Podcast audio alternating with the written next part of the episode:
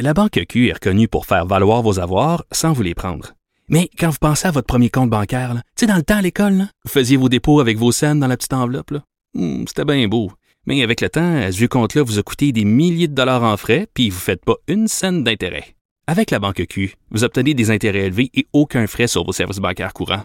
Autrement dit, ça fait pas mal plus de scènes dans votre enveloppe, ça. Banque Q. Faites valoir vos avoirs. Visitez banqueq.ca pour en savoir plus.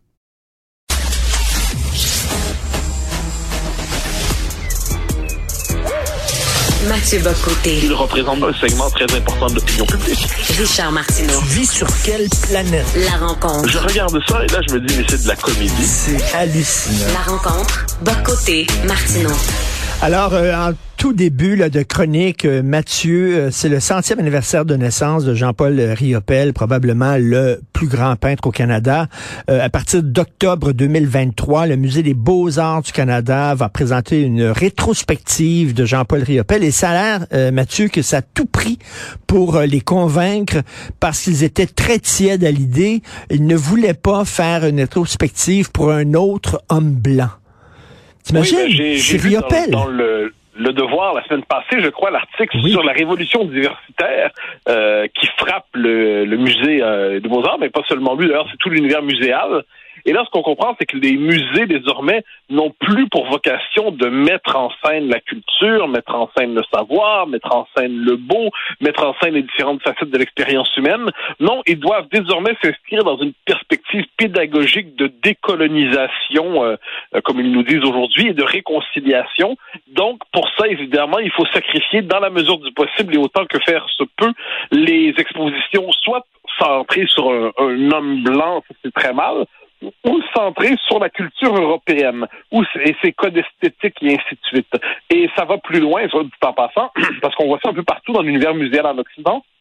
La prochaine étape, parce qu'il y aura une prochaine étape, c'est tout simplement de dire qu'il va falloir déconstruire des collections. En fait, tout ce qui est eurocentré devra d'une manière ou de l'autre être laissé de côté pour redéfinir l'expérience muséale, entre guillemets, sur le mode diversitaire. Et Riopel, ben, au revoir, cher ami, tu étais de trop, tu n'avais pas la bonne couleur de peau. Mais c'est fou, je suis allé voir Basquiat au Musée des Beaux-Arts de Montréal, Jean-Michel Basquiat. Euh, pour moi, c'est pas un peintre noir, c'est d'abord avant tout un peintre, un artiste. Euh, J'ai pas dit à mon fils, viens-t'en, on va aller voir un peintre noir. C'est quoi, c'est de focuser comme ça sur la, la couleur de la Mais peau? parce que l'uni- l'universalisme n'existe plus. C'est-à-dire déjà le mérite individuel au moment d'avoir un, poste en entreprise ne compte plus parce qu'on nous dit que le mérite, c'est le masque derrière lequel se cache la suprématie blanche. De même, le beau, euh, ben, tel qu'on le concevait, on va nous dire c'est le masque derrière lequel se cache encore une fois la suprématie blanche. Donc pour être capable de visibiliser les artistes issus des minorités, hein, racisés comme on dit, eh bien il faut mettre l'avant la couleur de peau pour être capable de briser justement l'illusion de l'universel, l'illusion du beau, l'illusion de, de, de standards esthétiques qui seraient capables de nous rejoindre, de transcender les cultures. Et de ce point de vue, c'est pas très étonnant. Donc un jour, il y aura plus tel mathématicien, mais mathématicien noir ou asiatique ou latino. Il y aura plus tel chanteur euh, vers la liste. Donc c'est par la couleur de peau qu'on accédera à l'espace public. C'est déjà très engagé comme mouvement. Et ce qui est particulier, c'est que le musée lui-même aujourd'hui devient un accélérateur de cette révolution. C'était vrai il y a 20 ans, soit dit en passant. Je me rappelle quand je travaillais sur ma thèse de doctorat, et puis euh, quand j'en ai fait un livre, euh, Le multiculturalisme comme religion politique, et j'avais quelques lignes, quelques passages sur euh, justement la- le fait que l'univers muséal devait être mis au service de l'idéologie multiculturaliste et décoloniale. Eh bien, tout ça, en l'espace d'une quinzaine d'années, s'est accéléré incroyablement. Ah bon Dieu, c'est vraiment c'est désolant de voir des institutions qui se mettent à genoux euh, comme ça devant le mouvement woke. Écoute, l'autre jour, j'ai eu une discussion euh, avec Jean-François Lisée et Tom Molker sur c'est quoi un francophone. Et pour Tom, un francophone, c'est quelqu'un qui dans l'espace public, au travail par exemple, ou bon, euh, parle français. Mais bon, la langue qu'il utilise à la maison n'est pas importante. Selon Tom, il peut parler italien, tamoul, c'est pas important. S'il parle français au travail, c'est un francophone. Et là, Jean-François disait, ben non, un francophone. Et dis-moi si je vais aux États-Unis et que je parle anglais euh, au travail, mais que je parle français à la maison, je ne serai pas considéré comme un anglophone. Je vais être un francophone qui parle anglais, un francophone bilingue. Euh, toi, c'est quoi ta définition du, du francophone? J'ai lu, en fait, j'ai lu l'article dans la presse hein, qui nous incitait à changer notre définition de francophone. Parce que qu'est-ce qu'il y a derrière ça? Il y a le constat désormais reconnu par à peu près tous les gens, tant soit peu lucide, que le français régresse. Le français régresse vraiment, donc selon tous les indicateurs jusque-là jugés utiles en démographie, en sociologie, pour voir quelle est la vitalité d'une langue, puis dans notre cas d'une langue aussi d'une identité. Alors, qu'est-ce qui se passe? Eh bien, pour contrer, plusieurs il faut contrer le déclin du français. Et là, on a les petits génies euh, les, du, euh, du multiculturalisme canadien, les petits génies de la presse, les petits génies du fédéralisme officiel, qui nous disent ah, ah nous on a la solution pour renverser le déclin du français. Il suffit de changer notre définition de ce qu'est un francophone, puis on va booster les statistiques immédiatement. donc là, on nous dit un francophone, c'est plus quelqu'un qui est euh, francophone de naissance, donc un français langue maternelle. Ce n'est plus quelqu'un qui parle français à la maison. Ce n'est même plus quelqu'un qui utilise principalement le français dans la vie professionnelle ou publique. Non, non, non, c'est quelqu'un qui parle français, qui, met, qui en fait qui déclare parler le français. Mais à ce compte-là, à ce compte-là, moi, je parle anglais. Est-ce que je suis un anglophone? Ben non. Premier élément. Euh, et puis, euh, de, je forme un ami à moi qui parle très bien espagnol. Est-ce que c'est un hispanophone? Alors là, on voit, c'est une volonté, finalement, de jouer avec les mots pour inverser la réalité des choses. Et là, donc, ce qu'on voit, c'est qu'on pourrait se retrouver dans un Québec où il y aurait demain, à cause de, de l'immigration massive, euh, 60 et ensuite 50, ensuite 40, ensuite 30% de gens qui seraient francophones langue maternelle et qui euh, le parleraient à la maison. On dirait, c'est pas grave, si on a 95% de la population qui déclare parler le français d'une manière ou de l'autre, hein, autrement dit, qui disent bonjour aïe, eh bien, le français est en très bonne santé. Il n'aura jamais été en aussi bonne santé que maintenant. C'est de la manipulation orwellienne de la réalité. C'est comme, c'est comme si finalement on décide de nommer la maladie bonne santé.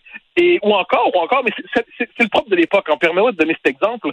Euh, en France, l'été passé, il y a eu une querelle un peu amusante euh, et un peu délirante où on a dit euh, c'est le planning familial qui est un, un mouvement néo-féministe qui dit au planning familial, on sait que les hommes peuvent être enceintes.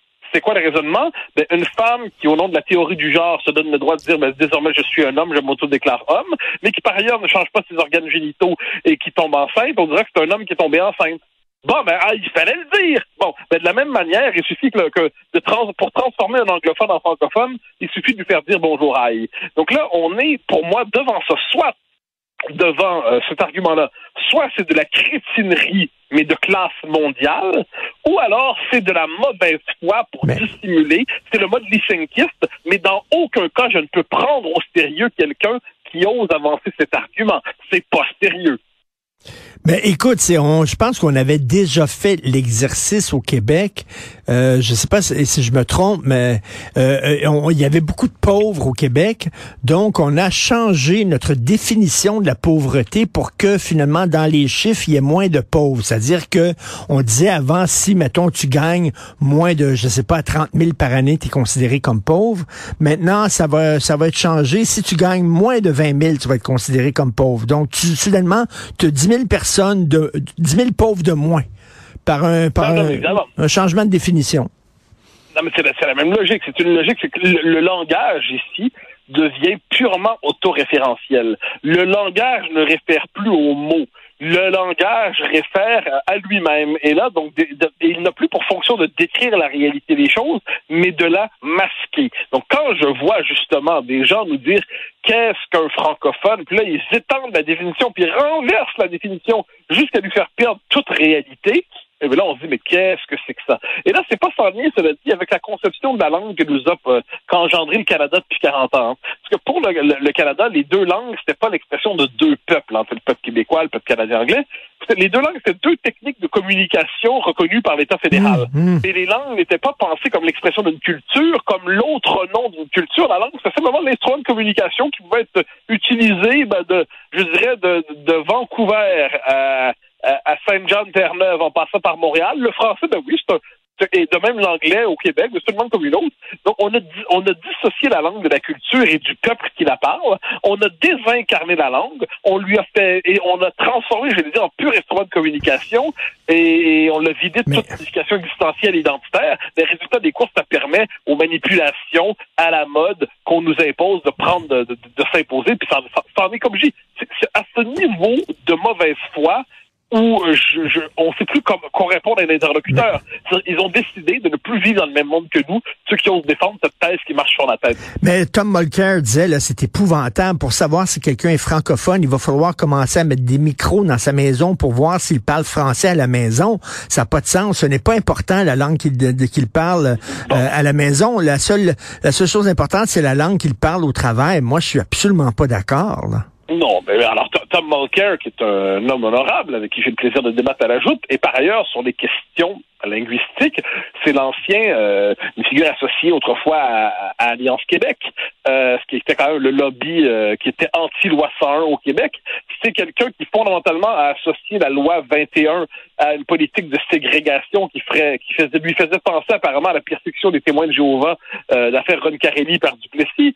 C'est quelqu'un qui considère généralement le nationalisme de François Legault comme de l'intolérance. Donc, Tom Mulcair est un interlocuteur agréable, mais sur ces questions-là, euh, il, donc, je ne le considère pas comme un interlocuteur euh, qui... Euh, mais mais, mais, mais, c'est qu'il brandit toujours la menace de l'État qui rentre dans ta maison, l'État qui t'espionne. Oui, mais oui, mais regarde, on va le rassurer, y la, police ne va pas venir voir quelle langue les gens parlent les uns les autres sous la couette. ensuite, ensuite, il y a des facteurs démographiques, il y a des indicateurs démographiques qui permettent de savoir d'une manière ou de l'autre quel est l'état de santé d'une langue et des pratiques culturelles dans une société. Puis ça nous dit quelque chose sur l'état de cette société. Donc là, qu'il se rassure, il n'y aura pas de police de la couchette, il n'y aura pas de police du caleçon, il n'y aura pas de police de l'oreiller, il n'y aura pas de police de la douche. Bon, c'est réglé, OK? Une fois qu'on l'a dit, une fois qu'on l'a dit, est-ce qu'il est possible, avec euh, un minimum de sérieux, de se dire que les comportements individuels, agglomérés, agrégés, amalgamés, ça donne quelque chose comme une réalité collective et le politique a pour vocation de peser sur cette réalité collective d'une manière ou de l'autre.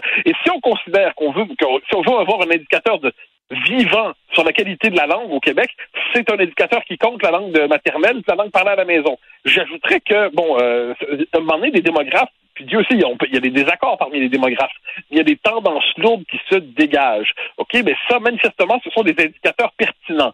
Et de la même manière que je devine que pour savoir comment, euh, quand on décide de, de, de s'intéresser au changement climatique, eh ben, on va accorder une attention particulière aux spécialistes de la chose, eh on va accorder une attention particulière à ce que disent les démographes sur cette question. Me semble-t-il, on va pas demander, je sais pas, mon spécialiste de la, réparation des, des, des perceuses de nous expliquer de quelle manière fonctionne le changement climatique quelque part en Antarctique. À chacun son domaine. Bon, mais il se peut, cela dit, que Thomas Mulcair, sur ces questions, soit demeuré un politique, soit demeuré un avocat talentueux et légitime de la frange radicale de la communauté anglophone. Et il se peut qu'on soit pas obligé de considérer que son point de vue est central dans la vie publique. Mais écoute, en terminant, tu as vu Mitch Garber qui a dit, euh, bon, le journal euh, publié des témoignages, c'est pas des, pas des inventions de journalistes, ce sont des témoignages des lecteurs de gens qui ont eu de la difficulté à se faire soigner en français dans des hôpitaux au Québec. Et Mitch Garber dit, ah, vous, vous arrangez, vous exagérez, vous exagérez.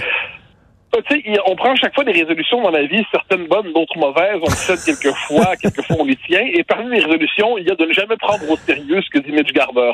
Donc je me contenterai de dire que je l'ai bloqué sur Twitter depuis longtemps, que ça ne me dérange pas, et lorsqu'il parle, je n'ai pas l'impression d'être devant euh, une puissance conceptuelle qui m'obligerait à porter attention à son propos. Qu'il tweet, qu'il tweet et qu'il tweet, ça me dérange pas. Merci Mathieu, à demain, bonne journée. Bye. Bye.